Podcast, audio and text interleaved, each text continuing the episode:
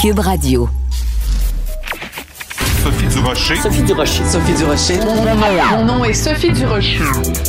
Sophie Durocher. Des opinions éclairantes qui font la différence. Cube Radio.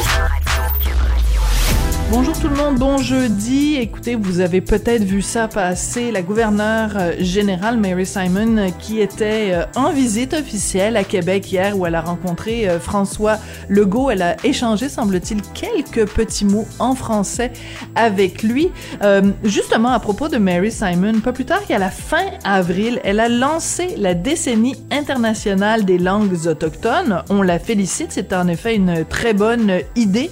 Le seul souci, c'est que cette allocution qu'elle a présentée à la fin avril, qu'elle a prononcée, elle a alterné entre l'inuktitut et l'anglais. Elle a dit seulement quelques mots de français, mais le gros de son discours était soit en inuktitut, soit en anglais. Avez-vous vu passer, vous, le mémo comme quoi les deux langues officielles du Canada, c'était plus l'anglais et le français? Bah ben c'est drôle, moi j'ai jamais eu ce mémo-là. Quand j'ai vu cette information-là passer, comme quoi Madame Simon maintenant fait des discours, des allocutions dans, en inuktitut et en anglais avec seulement quelques mots en français, j'ai poussé un exaspéré. Ben voyons donc. De la culture aux affaires publiques. Vous écoutez Sophie Durocher. Cube Radio.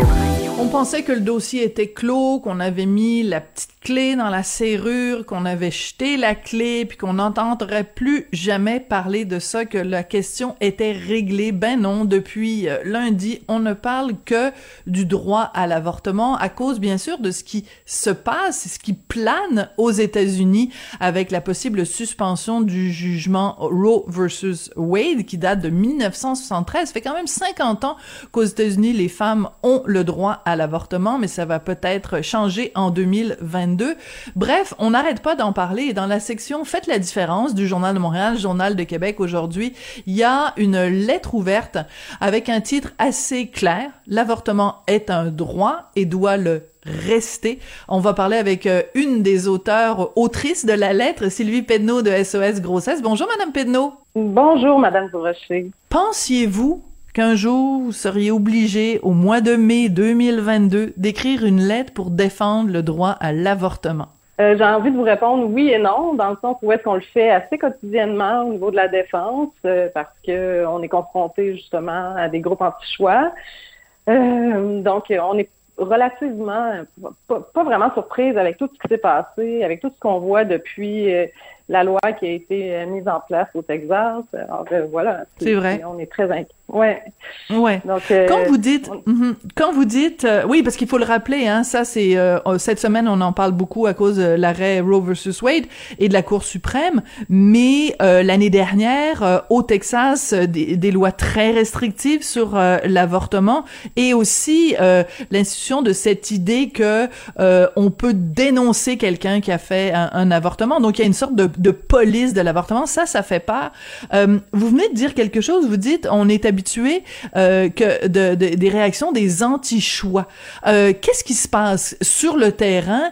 Quelle, quelle est la force du lobby anti-choix au Québec? Mm-hmm. C'est une super question. En fait, euh, juste en septembre dernier, euh, il y a eu des contre-manifestations. Nous, on a fait des contre-manifestations parce qu'il y, avait, il y avait la vigie 40 euh, jours anti-choix, des groupes qui vont se poster à plus de 50 mètres des cliniques et qui vont manifester leur intérêt, si on veut, pro-vie. donc, il y en a eu à Sherbrooke, il y en a à Montréal, il y en a qui y vont quotidiennement on les voit de plus en plus, ils sont plus, de plus en plus à l'aise d'être sur la place publique. Donc, euh, nous, on doit, on doit agir aussi ben, parce qu'on a un rapport de force beaucoup plus élevé, mais reste quand même que on doit, on doit être présent. D'accord. Donc c'est important, vous nous avez dit, euh, parler du 50 mètres, évidemment, parce qu'il y a une loi au Québec qui interdit des manifestations à moins de 50 mètres d'une clinique où on, où on, d'un lieu où on pratique des avortements. Donc euh, ces gens-là, ce lobby-là connaît très bien les règles, donc ils se placent à exactement 50 mètres. Et comment ils manifestent? Quel genre de, de, de manifestation ça donne? Vous dites, dans certains cas, c'est quotidien. Ça, c'est, c'est, c'est quoi ces manifestations-là? Ils crient, ils ont ben, des haut-parleurs, c'est quoi? Non, non, ben ils sont plutôt silencieux, ils vont avoir des, des, affiches euh, en mettant des mythes dessus par rapport à l'avortement et tout. Il y en a qui vont manifester par la prière euh, parce qu'il y a quand même des groupes religieux à l'intérieur de ça. Donc, euh, c'est toutes sortes de manifestations en ce sens-là. Puis il faut savoir aussi qu'au Québec, dans la province, on est seulement trois groupes libre-choix qui accompagnent les personnes en situation, par exemple, d'ambivalence de grossesse. Il y a Grossesse Secours à Montréal, SOS Grossesse en esprit, et puis nous, compte à peu près une trentaine de groupes anti-choix et d'organismes anti-choix qui vont orienter d'emblée la personne vers la poursuite de la grossesse. Euh, donc, c'est très, très, très inquiétant parce que ça paraît pas nécessairement euh, qu'ils sont des groupes anti-choix. Donc, euh, pour nous, c'est important que, euh, que la population sache qu'il y en a trois en fait, dans la province. Et votre financement, il vient d'où, Madame Pedneau? Parce que vous nous dites trois groupes pro-choix versus 30 groupes anti-choix.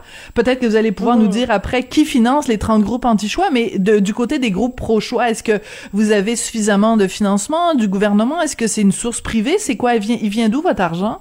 Oui, ben en fait, on a un financement qui vient euh, du PESA, Programme de subvention aux organismes communautaires du ministère, et aussi Centraide, ainsi que la Fondation euh, du Franck Gauthier. Euh, effectivement, on n'a pas assez de financement. le communautaire, on revendique beaucoup plus de financement.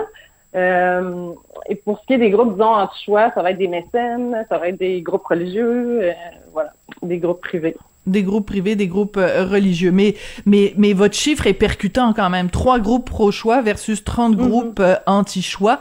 Il y a, y a là un, déséquilibre euh, des forces. Parlez-nous aussi, s'il vous plaît, Madame Pedneau, quand, mettons, une jeune femme ou une femme plus âgée, peu importe l'âge de la femme, se présente dans un lieu où on pratique des avortements, quand elle est confrontée Hein, parce que c'est vraiment, je pense, le mot juste qu'il faut utiliser quand elle est confrontée à des manifestants, des gens qui font des prières, des gens qui ont parfois des photos euh, très troublantes où on voit euh, des, euh, des, des corps déchiquetés, là, des, des, des fœtus déchiquetés. quel impact ça a sur quelqu'un qui qui veut se faire avorter? Est-ce que est-ce qu'il y a beaucoup de gens qui changent d'avis devant ces manifestations-là? C'est une bonne question. Je peux pas nommer euh, en ce sens-là qui vont nécessairement changer d'avis, mais cela dit, ça va augmenter la culpabilité. Euh, puis effectivement, les tous les troubles ben, de tristesse, tout le deuil par rapport à ça. Mais euh, au niveau de la culpabilité, déjà que quand on vit une grossesse non planifiée, on se sent énormément coupable. Euh, ben, le message que ça renvoie, c'est qu'effectivement, on a raison de se sentir coupable, alors que c'est très faux. Personne n'est protégé euh, d'une grossesse non planifiée, en ce sens qu'il n'y a aucune euh, méthode de contraception qui est efficace à 100% La responsabilité repose à quasiment 99% sur les femmes et les personnes qui vont devenir enceintes. Donc, voilà, ça renvoie beaucoup au niveau de la culpabilité. Hmm, c'est très important de parler de, de cette culpabilité-là et de, et, de, et de ce sentiment euh, euh, chez les femmes qui est renforcé donc par le lobby, euh, par le lobby anti-choix. on sait que l'avortement est légal au Canada. Par contre, on sait qu'il n'est pas équitable. C'est-à-dire que il y a certaines provinces où l'accès à l'avortement est beaucoup plus difficile. Qu'en est-il au Québec? Est-ce que une femme québécoise aujourd'hui en 2022, peu importe où elle habite dans la province, a le même accès à l'avortement? Une très bonne question, ça aussi. Effectivement, non. Plus on, euh, euh, plus on vit dans les euh, grands centres, plus il y aura de cliniques. par exemple, comme à Montréal, il y, a, plus de cliniques. Dans la capitale nationale, il y en a une clinique de planning pour tout le territoire. Ça veut dire Port-Neuf, Charlevoix et tout le de ben, Québec. C'est pas beaucoup, ça? effectivement. Non, c'est pas beaucoup. Puis, tu sais, quand on part de Charlevoix, ça c'est une heure et, quelques minutes de route, là. Donc, effectivement, l'accès est inégal. Euh, par rapport au nombre de routes qu'on doit faire, au nombre d'heures qu'on doit faire sur, la route. Euh, il y a aussi le fait que euh, plus, par exemple, on avance dans, dans, dans la grossesse, ben, ça se peut que la clinique locale ben, n'offre pas au-delà, disons, de 12 semaines. Donc, on doit se déplacer. Euh, pour ce qui est de la pilule abortive, euh, c'est pas très accessible en ce sens où est-ce que euh, il y a peu de médecins qui peuvent la prescrire, en fait, et puis là, ça, crée un, ça crée un clivage dans, le choix de la méthode aussi d'interruption de grossesse. Ouais. Euh, Parlons-en un petit peu de la, de, la, de la, pilule abortive parce que je pense honnêtement que on n'en parle pas suffisamment. Euh, euh, donc, euh, c'est c'est euh, dans, dans quel délai on peut prendre une, une pilule abortive et quel genre de d'effets secondaires ça peut avoir par par rapport à un avortement avec une interruption de grossesse, euh, je sais pas comment l'appeler, médicale, disons là? Oui, médicamenteuse, oui, effectivement. Oui, en fait, euh, euh, ben, on peut la prendre jusqu'à neuf semaines de gestation. Euh, pour ce qui est des effets secondaires, mettons, pour les personnes, ben, ça va vraiment dépendre de, tout, de, la personne qui va prendre, comment son corps va réagir. En général, ça se passe bien pour, pour, pour, les personnes. Et puis, bon, c'est à peu près le même procédé que pour une interruption de grossesse dite instrumentale, c'est-à-dire qu'on va devoir prendre un rendez-vous à la clinique, ensuite euh, faire une échographie systématique. En tout cas, dans la province de, Québec, c'est comme ça. Alors que Santé Canada n'oblige plus à ce qu'il y ait une échographie systématique. Et puis, euh, il y aura aussi une rencontre avec une travailleuse sociale pour vérifier le choix éclairé. Donc, euh, voilà, c'est beaucoup d'étapes, en fait, pour avoir accès à, la pilule abortive. ça aussi, ça nous questionne. Ouais, ça c'est intéressant parce que moi j'avais, je, je, je, vous le dis tout à fait candidement et naïvement, je pensais que bon, on n'avait même pas euh, toutes ces étapes-là. Je pensais que bon, on se présentait à la pharmacie puis on disait euh, j'ai besoin de la pilule abortive comme on demande, euh, je sais pas, des aspirines. Bon, là vous nous dites qu'il faut une rencontre avec travailleuse sociale pour que ce soit un consentement libre et, et, éclairé. Est-ce que euh, vous remettez ça en question, c'est-à-dire est-ce que les règles devraient être plus souples au Québec pour que ce soit euh, plus plus accessible et, moins euh, moins euh, handicapant, disons? Oui, tout à fait, parce que le Collège de médecins oblige une formation aussi aux médecins et aux IPS, c'est-à-dire aux infirmières praticiennes qui souhaiteraient faire de, de, la prescription de manière quotidienne de la, la pilule abortive. Et puis, c'est pas Santé Canada ne, ne, demande plus ça.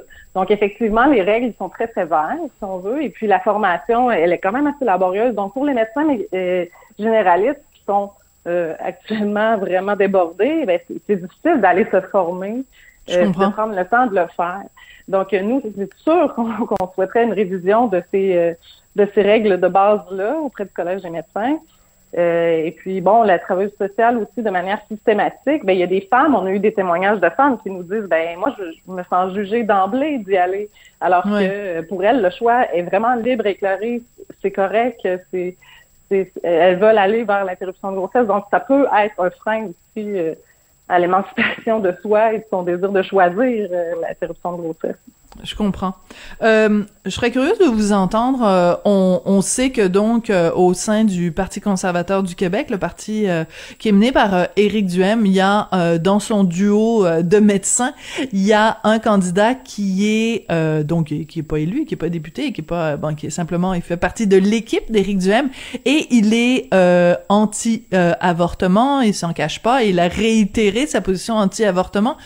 Que, que, comment vous réagissez euh, à ça, euh, vous, à titre personnel, puis euh, l'organisme que vous dirigez aussi, SOS Grossesse? Ben, c'est désolant, en fait, de savoir que c'est...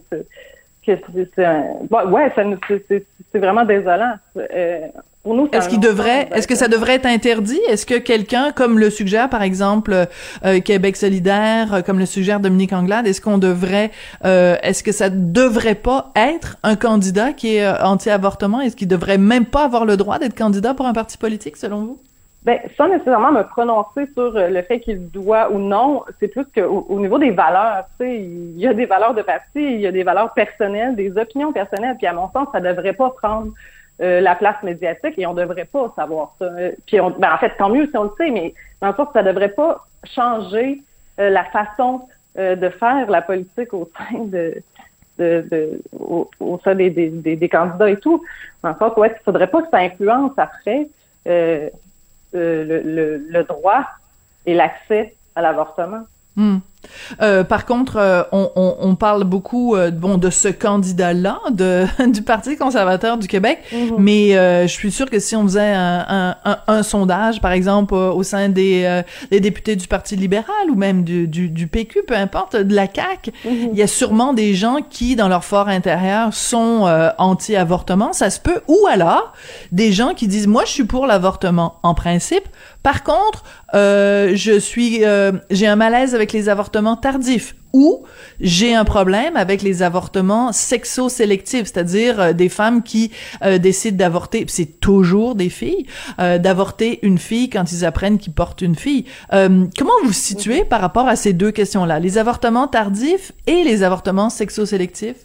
Euh, bon, je vais, je vais commencer par euh, les, les, avortements sexo-sélectifs. En fait, c'est plutôt rare. Si on, si on regarde de, comme avec un peu de recul, environ 87% des interruptions de grossesse sont faites à l'intérieur des 12 premières semaines. Par conséquent, on ne connaît pas euh, le sexe.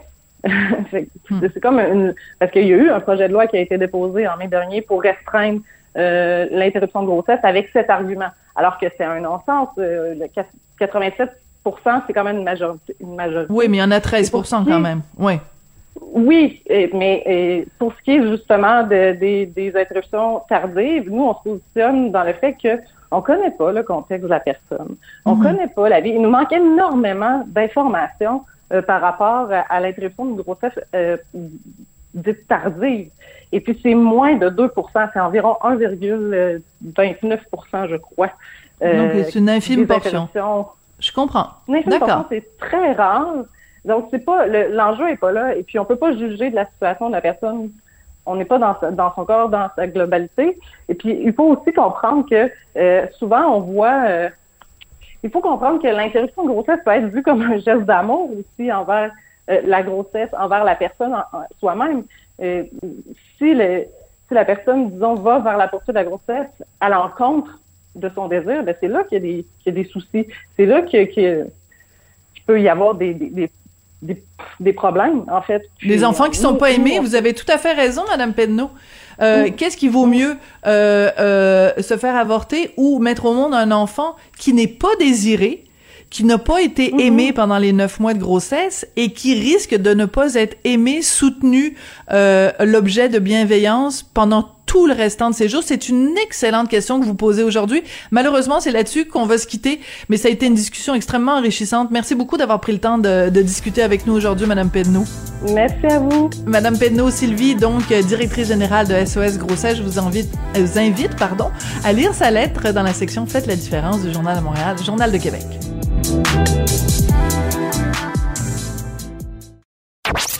Sophie Durocher. Une femme distinguée qui distingue le vrai du faux. Vous écoutez Sophie Durocher. Ça brasse à Québec le chef de l'opposition à l'hôtel de ville, Claude Villeneuve, qui est un ancien collègue à nous euh, ici euh, à Cube. Bref, euh, Claude Villeneuve qui a dit à propos de Geneviève Guilbeault que c'était la pire ministre de la capitale nationale qu'on ait eu. ma collègue Karine Gagnon, qui est chroniqueuse politique Journal de Montréal, Journal de Québec, ben elle est d'accord avec Claude Villeneuve. Bonjour Karine. Vraiment la c'est-à-dire qu'en fait, c'est une très mauvaise porteuse de ballon. Elle défend très, très mal les intérêts de la ville de Québec. Mais c'est ce qui est vraiment particulier. Moi, j'en ai vu passer plusieurs, des ministres responsables de la région, puis les dossiers leur étaient chers. Euh, ils se portaient à la défense, euh, en parlaient dès que c'était possible, allaient chercher des fonds et tout. Mais dans le cas de Mme Guilbeault, des fois, on a l'impression quasiment qu'elle qu aime pas Québec. C'est spécial à dire, hein, mais tu sais, elle, est beaucoup collée sur euh, Lévis, Chaudière-Appalaches. Bon, ça fait partie aussi de la, de la région, mais dire, Québec, c'est quand même le, moteur socio-économique, euh, touristique. C'est ben quand les gens viennent ici en touriste, euh, il faudrait qu'ils vont, euh, ils viennent pas pour aller voir les villes, là, même s'il y a un très beau point de vue sur Québec et tout ça. Bon, alors Québec, on, il me semble que ça devrait être au cœur de ses priorités, mais c'est pas ce qu'on sent. Et puis depuis sa, sa nomination en 2018, c'est c'est impressionnant le nombre de bourdes, de et puis là, plus récemment, là, ça, ça a été euh, encore, euh, c'est passé en, en, quatrième vitesse avec le dossier du tramway, euh, avec avec le dossier le plus récemment cette semaine de la quatrième phase de la promenade Samuel de Champlain. Je sais pas si tu as eu l'occasion de Ben de oui. marcher sur la promenade, de faire. Ben non, mais à chaque fois que je vais à Québec, je vais là et c'est absolument extraordinaire à quel point on s'est réapproprié le fleuve et puis tout, Ah. toute l'ergonomie, tout le design de ce, de tout ce secteur-là est absolument magnifique. La façon dont on a intégré la piste cyclable, les, les bancs pour s'asseoir, les, je veux dire, c'est une splendeur. Oui, absolument. C'est le plus beau lac du 400e de Oui, Québec. Je suis d'accord avec toi. là. Oui, et puis, tu sais, quand j'étais petite, euh, le long de, de, de- de- du fleuve, là, sur la- le, le long du boulevard euh, Champlain, c'était des méga tanks à essence. Alors, c'était ça, le paysage. Tu sais, alors qu'avant, dans les, Ça avait années, pas de sens. les années 50, il y avait une Mais oui. plage, tu sais, les gens euh, euh, s'appropriaient les berges, et puis là, ben, à un moment donné, ça s'est perdu. Et puis là, c'est ça, on a réaménagé tout, euh, ce, ce- tout ce littoral. Euh, Et puis là, ben, on, on est rendu à la troisième phase qui a été assez compliquée à la hauteur de Sillery, mais qui va être absolument magnifique avec un miroir d'eau, toutes sortes d'aménagements. Mm. Et on était rendu à planifier la quatrième phase, qui celle-là, euh, bon, est plus pour aller vers l'est, donc vers Beauport, euh, face à l'île d'Orléans et tout, euh, où, euh, bon, présentement, là, c'est plus une autoroute auquel les, les- à laquelle les gens ont droit. Et la ministre, nonchalamment, la semaine passée, au sortir de, de l'étude des crédits sur la capitale nationale, a dit à un collègue du journal euh, ben, que cette phase-là, il l'avait jamais promise, euh, que ça devait être revu, repensé, euh, réfléchi à nouveau parce qu'il y avait eu des changements, parce que le troisième lien était plus à l'est. Tu sais, c'était comme c'était pas c'était pas un enjeu pour elle, on dirait, là, dans le ton, dans la façon de c'était comme on tourne la page, puis c'est terminé. Euh, balayer ça sous le tapis, ouais. Ah oui, absolument, mais c'est que ça a provoqué une levée de bouclier là à Québec. euh, tous les élus se sont ont déploré ça. Euh, savaient pas non plus que ça avait été comme euh, mis sous le tapis.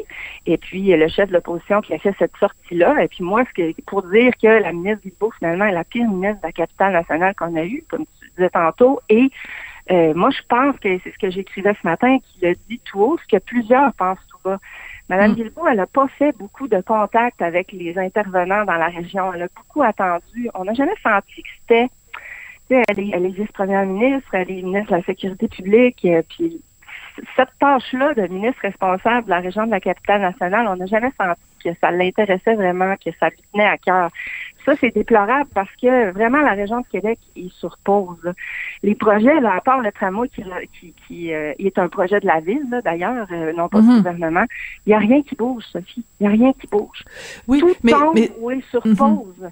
Oui, ben c'est ça doit être extrêmement frustrant en plus pour revenir euh, donc euh, tu nous disais c'est vraiment un leg du 400e. Écoute quand on regarde quand même euh, dans l'histoire récente de la ville de Québec, moi je, je pense vraiment qu'il y a eu un avant et un après le 400e. On sent euh, qu'à Québec il y a eu euh, une une fierté, euh, une euh, tu sais vraiment je veux dire les, les les les gens de Québec se, ont découvert euh, vraiment une une nouvelle beauté à leur ville et euh, je trouve ça déplorable que euh, la ministre Guilbeault ait pas pris ce dossier-là euh, de la quatrième phase à bras le corps en disant, ben écoutez, on peut pas laisser aller ça. On a fait les trois premières phases. Il faut, il faut, faut aller jusqu'au bout de notre idée, jusqu'au bout de notre fierté justement. En plus, comme tu le dis, c'est en face de l'île d'Orléans. Je veux dire, c'est un, il y y a potentiellement un, un- une, une façon de, de développer ce tronçon-là euh, avec un potentiel touristique, par exemple, énorme? Mais là, devant la levée de bouclier, elle a changé d'avis deux jours plus tard. Puis Oui, en, mais en laissant entendre un peu qu'elle avait été mal citée, mais moi j'ai écouté l'enregistrement, c'est sans équivoque. Là, j'en, rapporte d'ailleurs des extraits. Et puis là, ben, elle dit qu'ils vont la faire, mais jusqu'à quel point c'est une priorité, euh, je dirais qu'on n'a pas senti ça dans ses propos là, la semaine dernière. Donc, euh, je pense au moins qu'elle a dû comprendre qu'il y avait un intérêt à ce que ça se fasse. Euh, c'est fait ra- rappeler à l'ordre, mais c'est quand même étonnant euh, que, que la ministre responsable de la région n'ait pas eu cette sensibilité-là. Puis la sensibilité, on la sent pas. En fait, le seul projet qui anime la ministre dans la région, c'est le troisième lien. Et on sait que le projet en est vraiment à ses premiers balbutiements. Il n'y a pas de financement rattaché. Alors, c'est un peu de la poudre aux yeux pour moi. Donc, quand je dis qu'il n'y a rien qui bouge à Québec, ben on en est là. Avec un projet euh, un projet supposément fort, mais qu'on ne sait même pas euh, Où est-ce qu'ils s'en vont avec ça? C'est basé sur rien, aucune étude, ni la science. On ne sait pas à quel besoin ça va répondre. Et puis, on est assis là-dessus, puis on attend. Oui, très dommage, très très décevant de la part euh, de Geneviève Guilbeault. Écoute, euh, il y a des dossiers comme ça, on pense que bon, euh, ça va ça va ressurgir puis à un moment donné ça va se, se calmer hein. c'est comme le cycle de vie, le cycle de nouvelles. Oui. Ben l'avortement manifestement le cycle de nouvelles est loin d'être terminé. dans le journal de ce matin, on voit avec photo à l'appui les 39 députés à Ottawa qui sont contre l'avortement. Euh, est-ce que tu as été surprise, Karine, quand tu as vu euh, une telle quantité de députés conservateurs contre l'avortement? Ben, c'est surprenant qu'il y en ait autant, mais quand on, sait le Parti conservateur, depuis la fusion, en fait, depuis que c'est plus le Parti progressiste conservateur, c'est très différent comme parti. Puis souvent, ils vont essayer de, encore une fois, de balayer ça sur le tapis. Euh, sauf que quand il y a des enjeux de ce type-là qui sortent, ben on voit qu'il y a quand même des gens beaucoup plus à droite, beaucoup plus extrémistes dans ce parti-là. Et euh, et c'est ce que je disais hein, cette semaine euh, quand on en parlait. Ma crainte, c'est que le courant qui se passe aux États-Unis présentement ait une influence chez nous, que ces gens-là se sentent plus légitimés de, de, de s'afficher ouvertement là, contre euh, contre l'avortement et, et ça c'est, drôlement inquiétant. c'est vrai que quand on voit dans le journal la tapisserie de, de, de photos de, de, députés euh, qui siègent à la Chambre des communes puis qui sont contre l'avortement, ça, ça donne un peu froid dans le dos. Là. En tout cas, moi, c'est ce que ça m'a fait comme effet ce matin en voyant ça. Et surtout, le nombre de femmes. Oui, aussi. Mais tu sais, elles ont le droit, elles ont le droit.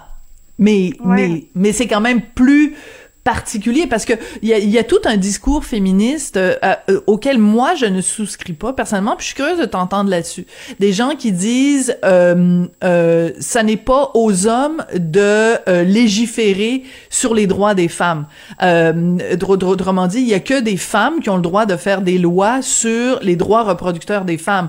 Ben je veux dire ça va contre la démocratie parce qu'en démocratie justement on envoie dans nos parlements dans nos assemblées et des hommes et des femmes. Donc ça voudrait dire que s'il y a une loi sur l'avortement ou si on doit encadrer l'avortement, il y aurait juste les femmes qui auraient le droit de voter. Ce serait une aberration aussi, non? Oui, absolument. Je pense que c'est une question qui doit euh, concerner euh, les deux sexes. Par ailleurs, là, on, est tous concernés par ça.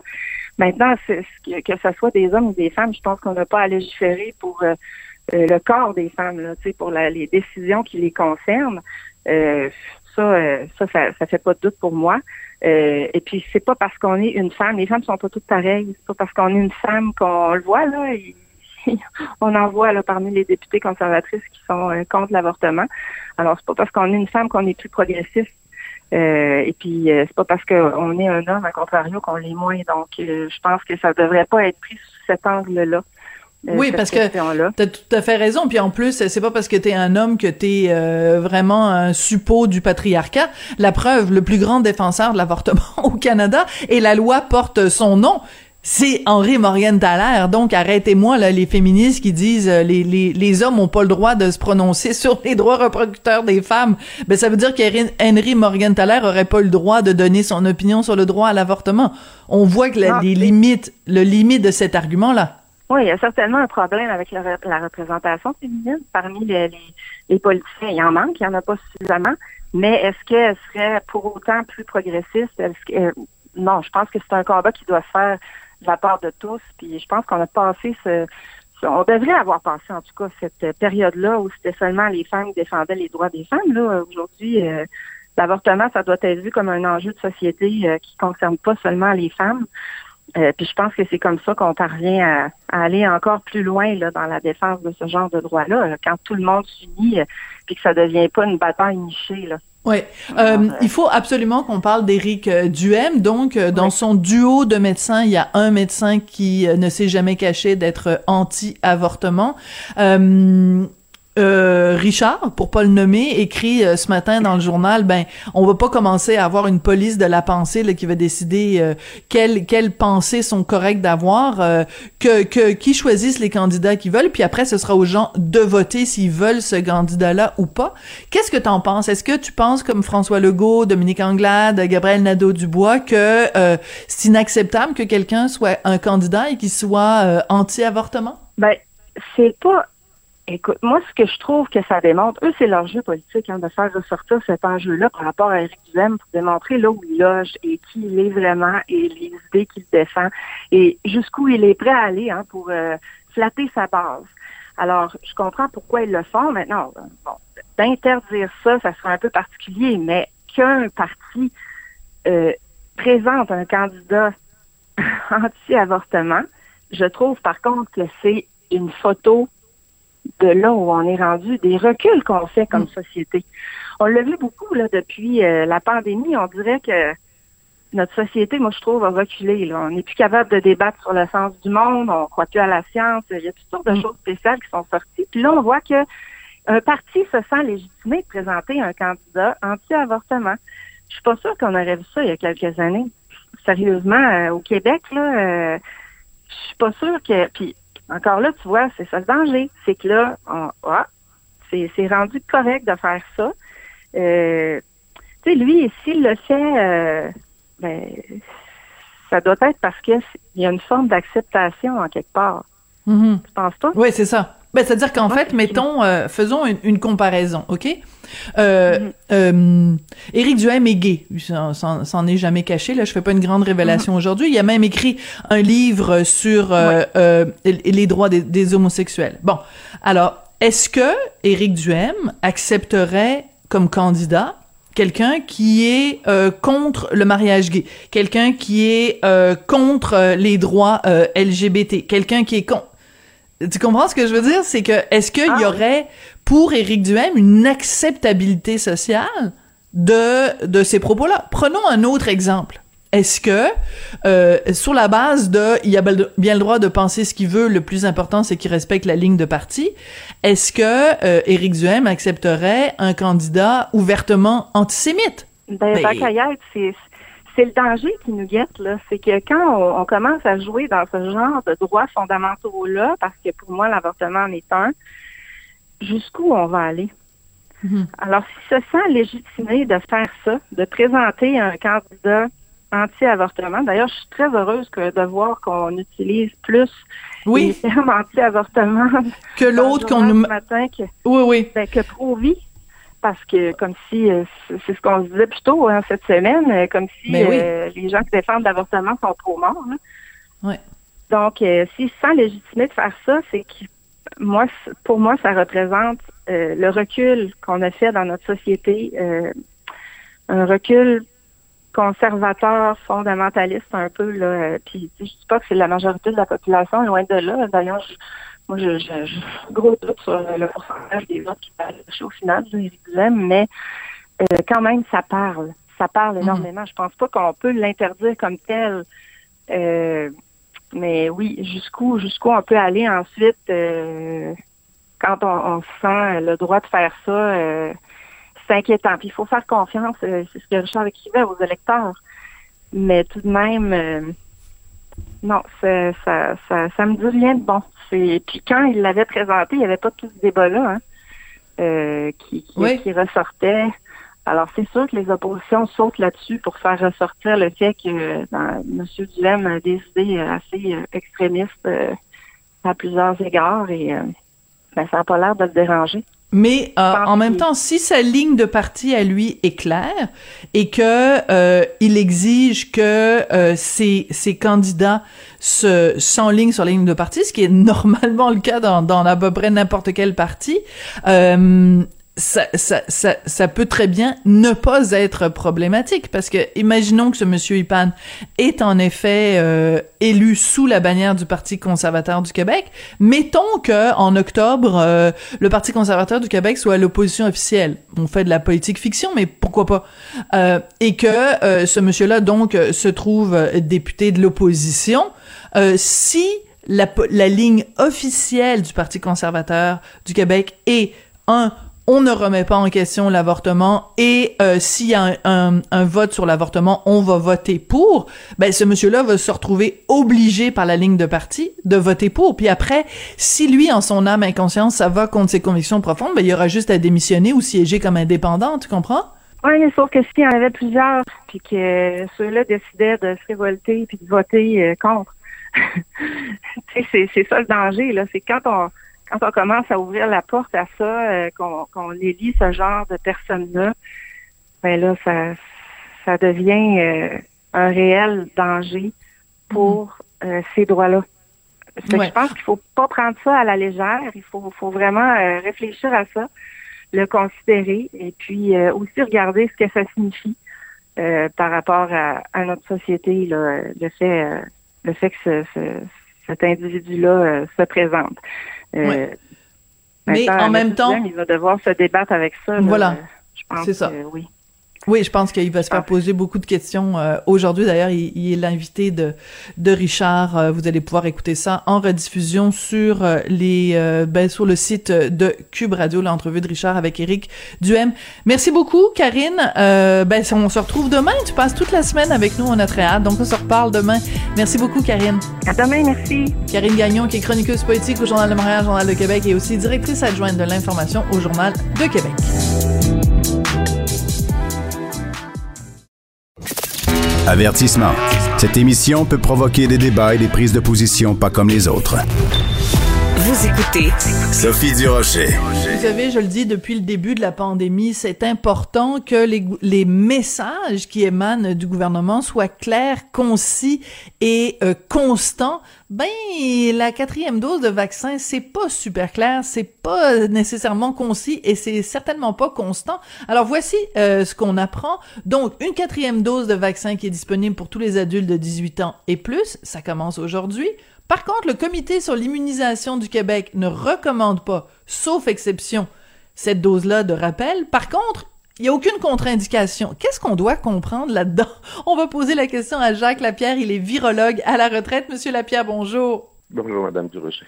Est-ce que j'ai raison d'être un peu perdu ou c'est juste que j'ai pas assez de neurones pour comprendre? Parce qu'il me semble que c'est un peu contradictoire. On nous dit, allez chercher, la dose est disponible, on le recommande pas, par contre, il n'y a pas de contre-indication. Ça me paraît un peu fouillis, tout ça. Je pense que c'est pas un problème de neurones en partant, ça c'est clair. non. Merci de me rassurer. que- Mais je, je pense qu'effectivement, euh, c'est pas très clair comme message. Je, ce qu'il faut, ce qu'il faut ga- garder en mémoire, je pense, c'est que quand on se fait vacciner avec les vaccins COVID qui existent actuellement, l'immunité descend dans le temps. Donc, euh, on, on se fait vacciner, ça, ça augmente notre système immunitaire, on produit des anticorps, et puis euh, quatre mois, cinq mois après, cette quantité d'anticorps-là descend. Donc, on a, ils ont décidé de donner une dose, deux doses et puis trois doses, parce qu'on est rendu quand même à la, à la sixième vague de cette maladie-là.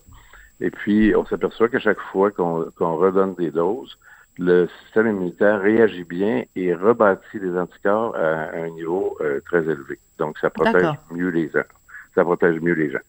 Ce que ce qu'on peut dire euh, euh, jusqu'à jusqu'à jusqu'à maintenant, en fait, c'est que trois doses, euh, à mon avis, ça complète ta vaccination. Donc, euh, moi, je considère qu'une vaccination de deux doses n'est pas une vaccination complète. Donc, je dirais qu'il faudrait au moins trois doses pour, pour compléter sa vaccination. La quatrième dose, théoriquement, c'est une dose qui euh, devrait être utilisée d'abord pour les gens qui sont plus à risque, donc les personnes âgées, les personnes qui ont- sont immunosupprimées, les personnes qui ont des traitements, par exemple, contre le cancer qui affectent, qui affectent leur système immunitaire.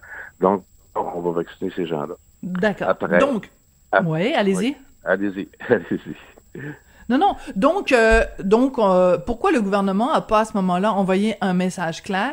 La dose, la quatrième dose est disponible et nous ne la recommandons que pour euh, les, les, les gens plus âgés et immunosupprimés. Les autres, vous baderez pas avec ça. Mettons, mettons que je, je fais une publicité pour le gouvernement là. Le titre ce serait baderez-vous pas avec ça. Est-ce que j'aurais Ouais, raison? Sauf que je, je pense que dans la situation actuelle où ce virus-là circule encore beaucoup partout sur la planète, qui, et qui peut nous arriver à un moment donné avec d'autres réassortants qui vont, qui vont nous embêter la vie beaucoup, euh, je pense que ce serait une bonne idée, étant donné que ce vaccin-là est disponible, d'aller chercher cette quatrième dose chez, les- chez les gens adultes normaux qui, qui sont vaccinés dans- depuis quand même un certain temps, 4-5 mois.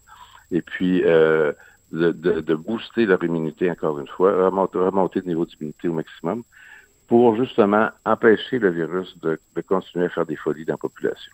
D'accord. OK. plus- Bon, ben ça, j'aime ça. Ça, c'est clair.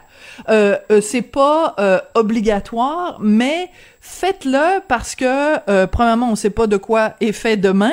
Puis, deuxièmement, vaut, vaut mieux avoir le plus de protection. Vaut mieux avoir plus de protection que moins. Hein? Donc, on va se mettre des, une ceinture et mettre une bretelle en plus, et mettre des bretelles en plus de la ceinture. Bon, c'est parfait, j'adore ça. Euh, on se le cachera pas, Monsieur Lapierre, autour de nous, là, quasiment tout le monde a eu euh, la, la COVID. Si je regarde autour de moi, là, moi j'ai eu la COVID, mon mari a eu la COVID, euh, mon collègue Jean-François qui, qui réalise l'émission, il a eu la COVID, à peu près tout le monde à Cube a eu la COVID, mes amis, ma famille, quasiment tout le monde. Donc, à partir de ça, est-ce que euh, on, on devrait dire à tous ces gens-là autour de nous qui ont eu la COVID, attendez quatre mois après avoir eu la COVID avant d'aller chercher votre quatrième dose ou on se dit ben le fait qu'on ait eu la COVID nous donne une protection suffisante et on n'a pas besoin de la quatrième dose. En fait, la COVID vous donne une, une, une protection qui semble inférieure à la production du vaccin. Ah Donc, oui, euh, ok. Moi, je, ouais, moi, je dirais, euh, vous avez eu la COVID, donc le- les, les taux d'anticorps sont, sont montés euh, quand même pas mal. Mais je dirais quatre mois après, ben, faisons-nous donner la, la, la quatrième dose de façon à, à- à vraiment se, je dirais pas se blinder parce qu'il y a des gens quand même qui vont finir par l'attraper puis ça ça protège pas à 100%. Mais ce qu'on voit beaucoup, c'est que dans tous ces gens-là qui l'ont attrapé dernièrement, euh, il y a des gens qui ne l'ont même pas déclaré parce qu'ils n'étaient pas très malades. Ben oui. Donc, euh, donc la- les- ce qu'on voit, c'est que les vaccins actuels à deux doses, trois doses, sur moi je dirais plus trois doses, ben, ça protège quand même pas mal. D'accord. Et mais vous dites quand même si on a eu la COVID, on calcule quatre mois après l'avoir eu. Qu'est-ce qui arrive euh, euh, avant d'avoir un- une autre dose de vaccin? Qu'est-ce qui arrive si on n'attend pas quatre mois puis que mettons euh, deux mois plus tard on se fait vacciner? Est-ce qu'il y a des risques? Est-ce qu'il y a des contre-indications? Ce qu'on nous dit, c'est qu'il n'y a pas de risque. Moi, j'ai pas lu beaucoup de choses là-dessus. Euh, ce qu'on nous dit, c'est qu'il n'y a pas de risque de se faire refaire vacciner. Mais dans le fond, moi, je pense que c'est inutile parce qu'à ce moment-là, votre taux d'anticorps est, est- est très élevé. là. Attendez pour en profiter au maximum, pour euh, vous donner une immunité au maximum. Attendez que ça fasse euh, un quatre mois. Donc c'est pas qu'il y a un danger à le faire, c'est juste que c'est pas nécessaire de le faire vu qu'on est on profite de cette immunité que nous a donnée la Covid, mais en même temps vous nous avez dit aussi monsieur Lapierre que cette immunité que nous procure euh, la Covid est moindre, c'est une moins bonne protection que euh, le vaccin. Et donc, si le fait d'avoir eu la COVID nous protège, je sais pas moi, à 50%, est-ce qu'on n'est pas mieux d'aller chercher le vaccin qui, lui, va nous donner une protection, je dis un chiffre sorti de mon chapeau, mais mettons à 90%? Non, c'est parce que le- ce que la COVID vous a donné, c'est que l'immunité qu'elle vous donne, c'est ajouté à ce que vous aviez déjà. Donc, Ah, étant donné que vous étiez, vous étiez vacciné, ben là, à ce moment-là, vos anticorps qui étaient en train de baisser ont été ont été euh, reboostés, ont été remontés par la COVID. Que D'accord, d'accord, d'accord. Ça, ça vous permet, ça vous donne du temps pour, pour réagir et puis vous faire vacciner plus, plus, loin. Euh, Donc, c'est comme pense- cumulatif ou exponentiel Oui. ou, enfin, bref, c'est, Ben, en c'est, c'est, que ça fait ça fait une courbe montante très rapide quand vous faites vacciner. Ça, après ou que vous avez l'infection, cette courbe-là descend assez rapidement, trois mois, quatre mois, euh, ça, ça descend, donc euh, votre immunité est, est moins bonne. À chaque fois qu'on revient avec euh, l'antigène, le, le, le vaccin ou le, le COVID, cette immunité-là est reboostée à- au niveau qu'elle était au maximum, et puis elle va, elle va redescendre tranquillement. Donc c'est pas c'est pas un vaccin comme on connaît qui, mettons, euh, je sais pas, polio, on se faisait vacciner une fois pour la vie, puis c'était fini. Euh, on se rend compte que ce vaccin-là une protection qui est assez limitée. Donc, il y a de la place, il y a de la place à de l'amélioration. C'est un, très- c'est un très bon vaccin parce qu'il a sauvé des, des millions de vies, mais Mhm. je pense qu'il y, y a encore de la place à l'amé- à l'améliorer. La façon qu'ils qu'ils utilisent aujourd'hui pour l'améliorer, c'est d'en d'en redonner une dose de temps en temps. ouais. Euh, la, la grosse nouvelle sur le site du Journal de Montréal, Journal de Québec, euh, ce matin, c'est nos collègues du bureau d'enquête euh, qui ont découvert, vous le savez, euh, au niveau fédéral, pour les, les fonctionnaires, euh, la vaccination était obligatoire et la seule façon d'en être exempté, c'était d'utiliser une, euh, d'invoquer la, la religion. Donc, il y a quand même 600 fonctionnaires qui euh, ont, ont réussi à être exemptés de la vaccination pour des raisons religieuses. Un, un virologue qui se base sur la science, il pense quoi de ça que quelqu'un invoque euh, euh, un, dieu pour euh, ne pas se faire euh, vacciner? Est-ce qu'il y a des preuves scientifiques que Dieu nous protège du virus? Je, pense que vous, ces gens-là vivent comme nous autres dans, la population, dans le public. Et puis ces gens-là, comme tout le monde, respirent des virus puis des bactéries tous les jours. Donc, respirer les, les, virus et les bactéries naturelles qui sont qui sont là, qui nous qui nous infectent, ou euh, se faire donner une partie de ces de ces virus-là dans un vaccin qui est même pas vivant puis qui euh, qui peut rien faire d'autre que vous donner des anticorps. Euh, je pense que bon, je sais pas quel point religieux peut justifier ça. Moi, je le vois pas. Ouais. J'aime bien votre euh, votre façon euh, délicate de, de, de parler en mettant des gants blancs et en marchant sur des œufs. Mais c'est dur, c'est difficile de concilier, disons, un esprit scientifique et euh, l'invocation du fait que un, un, un, Dieu, puis je, respecte tout à fait les gens qui sont qui sont très croyants, mais de, que notre Dieu nous dirait qu'il faut pas se faire euh, vacciner, ça, ça me semble quand même un petit peu euh, tiré par les cheveux. S'il y a encore des gens qui ont qui ont des qui ont des réticences, des gens qui disent ben écoutez, le fait que on, on rajoute des doses de rappel de vaccin, c'est bien la preuve que le vaccin fonctionne pas je le sais, c'est plate, mais il y a encore des gens, je vois ça circuler sur les médias sociaux, qui disent bon ben c'est bien la preuve que ça marche pas. Vous répondez quoi à ces gens-là pour leur pour leur fermer le clapet, euh, Monsieur Lapierre? la, preuve, la, preuve, que ça marche, en fait, c'est que si on regarde les, deux premières vagues de, de, de COVID, on a eu au maximum dans ces vagues-là 1500 hospitalisations. La cinquième vague, on a eu quelque chose comme 3500 hospitalisations. La sixième, on a monté, on est autour de 2000 actuellement. Dans les deux premières vagues, c'était la catastrophe totale dans les hôpitaux. Les gens, les gens mouraient. Il y avait beaucoup de gens d'urgence. Il y avait, euh, on n'était pas capable de fournir. Actuellement, les médecins nous disent dans les hôpitaux, à 2000, à 2000 patients ou à 3500 patients, ils étaient capables d'arriver à soigner les gens parce que le vaccin protégeait suffisamment les gens pour qu'ils soient pas trop malades. Donc, ils étaient quand même hospitalisés. Ils sont, quand même été, euh, il a quand même été à l'hôpital. Mais mm. ils n'ont pas été, ils pas été malades. Dans les résidences de personnes âgées, ce que j'ai vu dans la cinquième vague, dans la sixième vague, euh, il y a eu des cas. Il y a eu beaucoup de gens qui, qui l'ont attrapé, la COVID, dans les résidences de personnes âgées. Mais il y a eu, il n'y a pas eu beaucoup de morts. Je pense que c'est là la qualité du vaccin, c'est qu'il protège les gens comme une maladie grave. Mm. Euh, ça vous décourage pas, Monsieur Lapierre, euh, des fois, bon, maintenant vous êtes euh, à la retraite, mais quand vous observez ça, quand vous observez cette désinformation-là par rapport au vaccin, c'est c'est ce pourcentage quand même assez assez conséquent de gens dans la population qui ne croient pas, qui doutent encore du, du, bienfait du vaccin. Ça, il y a pas, y a pas un petit morceau de votre votre cœur de virologue qui, qui, qui est brisé quand il voit ça? Il y a un gros, un gros morceau qui est brisé parce que moi, j'ai vu dans, dans ma carrière quand même, bon, j'ai fabriqué moi-même des vaccins pendant, pendant 30 ans.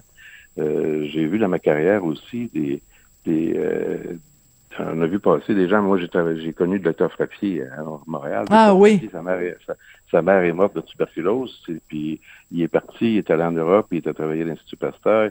Il a ramené mm. au Québec euh, ce, qu'il fallait pour produire le vaccin tuberculose, puis il a sauvé des, millions de vies.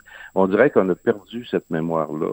De, mm. des gens qui faisaient de la tuberculose, des gens, des jeunes dans les années 50 qui faisaient euh, de la polio, qui étaient dans ce qu'ils appelaient les, poumons d'acier, des gens, des gens paralysés, des gens euh, arrêtaient de respirer. Ben, c'est un vaccin qui, qui, qui a réglé ça. Cette maladie-là existe presque plus sur la planète vous avez tout à fait raison. Puis je, vous remercie de, de, de, rendre hommage à Armand Frappier. Puis c'est un personnage extrêmement important de notre histoire et euh, et, euh, et c'est important. Et moi j'ai eu un chum pendant dix ans qui était beaucoup plus âgé que que moi et qui avait euh, et qui était victime de la polio. Il a passé toute son enfance dans les hôpitaux et il en a gardé des séquelles physiques absolument épouvantables. Et euh, et je pense que pas, ne serait-ce que par respect pour les gens qui ont été victimes de différentes maladies, on devrait avoir euh, énormément de respect pour euh, les vaccins et ceux qui les produisent. Monsieur Lapierre, ça a été un plaisir de vous parler. Je sens qu'on va se reparler régulièrement, j'ai beaucoup aimé notre conversation. Merci, je vous souhaite une bonne journée. Merci, Jacques Lapierre, virologue à la retraite. C'est comme ça que l'émission euh, prend fin sur une note euh, quand même euh, très très émouvante, je trouve, de rendre hommage comme ça à Armand Frappier. Merci beaucoup à Jean-François Paquet, à la réalisation, à la mise en onde, Florence Lamoureux à la recherche. Merci à vous d'être fidèle au poste à Cube et on se retrouve évidemment demain pour la dernière émission de la semaine. Cube Radio.